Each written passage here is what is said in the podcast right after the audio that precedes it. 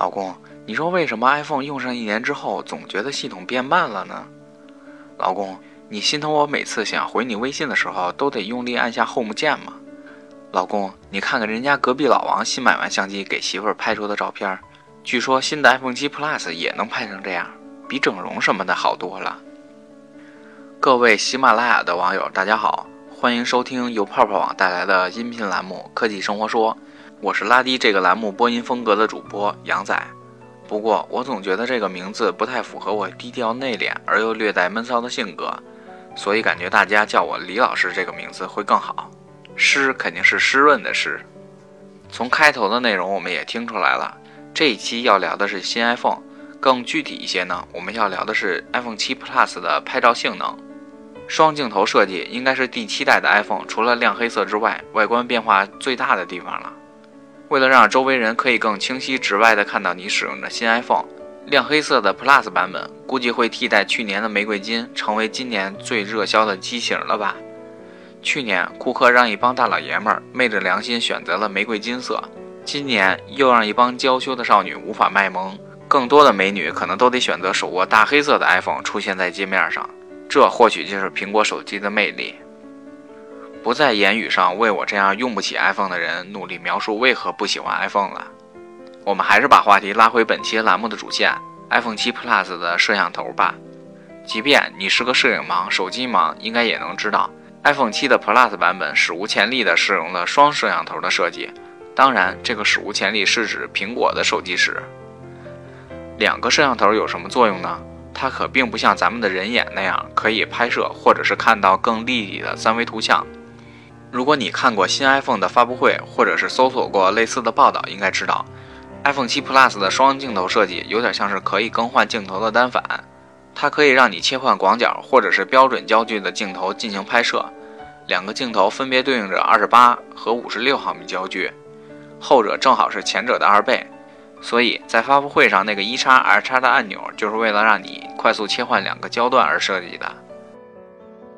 听到这儿，可能各位完全不懂摄影的网友更懵了。以前我们拍风景的时候，都是举起手机就按快门，现在 iPhone 7 Plus 又多了一个镜头，我们该怎么办？其实并不是这样，iPhone 7 Plus 的双镜头默认使用的是28毫米广角头。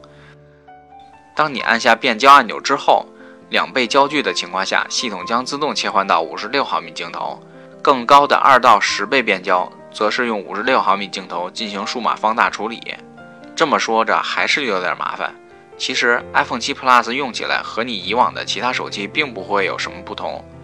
因为绝大部分场景下，你使用 iPhone 7 Plus 拍照与使用 iPhone 7或者是其他手机都一样，拍拍风光、合影，或者是记录一些期刊杂志上的内容的时候，他们都一样使用默认的二十八毫米镜头进行拍摄。至于五十六毫米镜头，绝大部分场景是你需要放大取景、拍摄特写，或者是想要拍摄到更远处物体的时候使用。比如说，你想把花丛中某一朵鲜花拍的屏占比更大；再比如说，你去车展被挤在了一簇长枪短炮之外，拍不清楚模特或者是车体细节，这个时候标准焦段就有了存在的意义。以我们的可变焦相机甚至是手机的拍照使用经历来看。你可能并不会频繁地使用到 iPhone 7 Plus 的五十六毫米焦段，所以说它的拍照过程和其他手机并没有太大的不同。作为五十六毫米这种五零焦段的标准焦距镜头，它的另一大拍摄类型就是人像，所以新品发布会上用了相当长的时间来介绍这个五十六毫米镜头拍摄人像的功能。那三张样片对于经常接触自拍的女孩来说，绝对是此前未见的单反机。它能让你美丽的面孔与背景完全的剥离开，突出你的美貌，并且用柔和的模糊背景，尤其是散开的光斑来衬托氛围。在 iPhone 7 Plus 之前，我们能用手机拍出这样的照片吗？答案肯定是否定的，或者最多是你用手机拍摄好照片之后，经过复杂的人为后期处理，才能够达到类似的效果。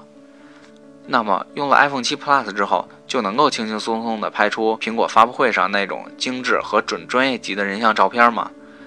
答案目前还不确定，但很大程度上也是倾向于否定的。在稍微有些摄影基础的人看来，苹果发布会上的样片已经经过了非常巧妙的前期拍摄策划。首先，你需要有一个认知，目前在售的 iPhone 7 Plus 已经可以使用那颗56毫米镜头了。然而，在国内外的评测样片中，没有一幅图像可以像发布会样片那样拍摄出迷人的虚化背景。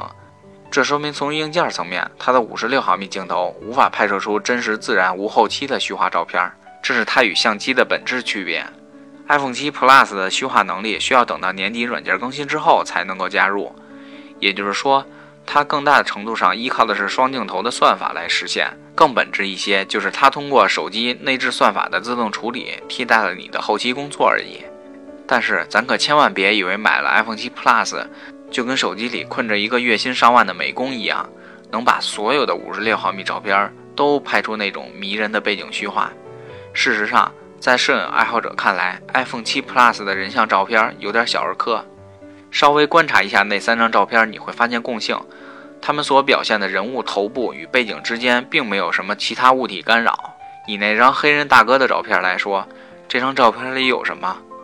人脸的特写、天空以及类似牌楼的建筑物。而这张照片中能够表现出背景虚化的，其实就只有那个牌楼。它意味着什么？意味着你通过一些简单的后期处理，分分钟就能够把一个以蓝天作为背景的人像处理成这样的效果。因为人物的发丝周围并没有其他物体的干扰，而且天空无所谓背景虚化，所以把左侧牌落区域选中，然后做模糊处理就好。另外一张有城市灯光散景的照片稍微要复杂一些，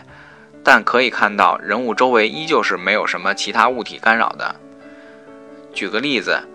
当你站在两棵树的中间拍照，面部的一部分被前景的树叶遮挡，身后也有树干或者是树叶在你的头部周围。这样一张照片，想要通过手机自动处理来实现背景虚化是根本没有可能的。即便是 PS 高手，也需要花费大量的时间才能够将人物与其他物体进行相对精确的分离。所以说，iPhone 7 Plus 的官方人像照片中没有类似这样的复杂场景，是一张策划好的照片。当然。这并不意味着 iPhone 7 Plus 的虚化算法没有技术含量，至少至今没有几个手机可以拍出类似这样的照片。在 iPhone 7 Plus 之前，我曾见过同事使用红米那台拥有双镜头手机拍摄的照片，通过软件算法处理后的照片非常的生硬，甚至可以说是离奇。一方面，这与拍摄人和所拍摄的场景有关；更本质的区别是，iPhone 7 Plus 利用不同焦段的双镜头判断背景与所需要拍摄的人物主体，然后人物主体正常对焦，广角镜头拍摄虚化的背景，最后合成处理。这样的结构和算法比现在绝大部分双镜头手机都要合理。从上面的几个例子，我们也可以看出。iPhone 7 Plus 拍摄带有虚化背景的人物照片是有一定场景要求的，这有些类似于使用单反摄像，你需要考虑光圈、快门和 ISO 的搭配去控制曝光，也需要考虑焦距、光圈、拍摄距离，从而达到想要的景深。而对于 iPhone 7 Plus 而言，你需要用一个合适的距离，让56毫米镜头捕捉到想要拍摄的视觉主体，并且还需要控制好前景、背景与主体的关系。远远没有使用大光圈镜头相机拍摄的实用性高。对于 iPhone 7的拍照能力，我个人并不觉得它有发布会上所宣传的那样神奇。当然，我也并不排斥它的56毫米镜头，毕竟通过镜头光学结构捕捉的特写，肯定是要比单镜头手机通过数码变焦拍摄的照片细节更多。拥有双镜头的 iPhone，给了你类似于双头套机或者是能够变焦的单反那样。可以同时兼顾广角和标准焦段的能力。至于 iPhone 7 Plus 的成像能力，理论上它敌不过同代但是价位更低的 iPhone 7，因为 iPhone 7是所有苹果手机中第一个突破了三分之一英寸传感器的型号。以前的六和六 S 时代，CMOS 传感器都是三分之一英寸的，传感器大小就是平时我们区分全画幅和非全画幅的标志。当传感器足够大时，